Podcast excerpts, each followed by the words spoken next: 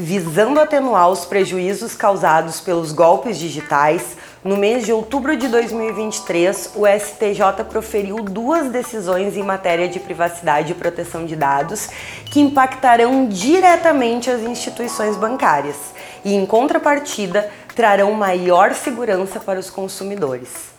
O meu nome é Angeline Kremer Grando, sou sócia gestora da área civil do BVK Advogados e te convido a ficar comigo até o final desse vídeo para entender todos os benefícios dessas duas decisões.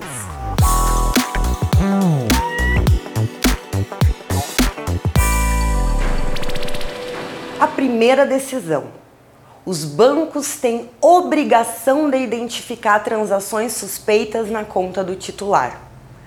A gente já conversa há bastante tempo aqui no canal sobre esse cenário desafiador de fraudes dos mais diversos tipos que estão acometendo tanto pessoas jurídicas quanto pessoas físicas.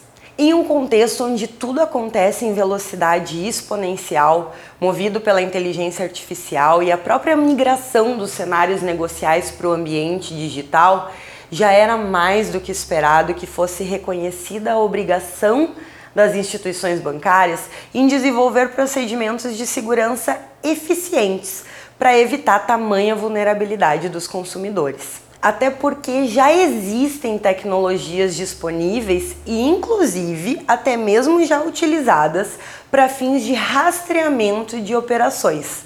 O que faltava era tornar obrigatório o uso preventivo dessas ferramentas.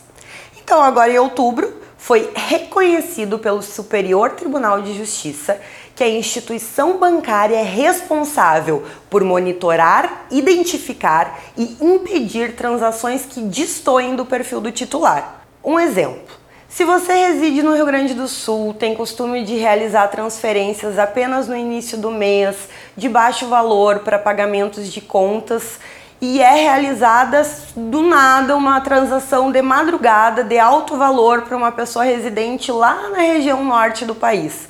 Claramente se trata de uma transação atípica e é nesse sentido que o banco precisa suspender a operação até que possa ser confirmada a legalidade. Caso a instituição não faça, ela poderá ser responsabilizada. A segunda importante decisão do mês de outubro se trata da responsabilização das instituições financeiras por golpes de boleto fraudado quando essas ocorrerem em razão do vazamento de dados. Mas atenção, pessoal, não serão todos os casos em que o banco será responsabilizado. Haverá uma avaliação de cada um dos casos. Isso porque, para que a instituição bancária seja condenada, é necessário que se demonstre que o consumidor apenas caiu no golpe em razão do documento falso constar informações que apenas o banco possui acesso.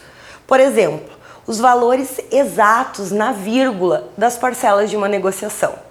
Ou seja, se o golpista obter dados sigilosos que estão sobre o dever de guarda do banco, significa necessariamente que houve falha na segurança da informação e, diante disso, há o dever de ressarcimento. Contudo, se tratando de boletos com flagrantes diferenças, cujo dever de cautela do consumidor teria evitado a perfectibilização do golpe, a responsabilidade é exclusiva da vítima.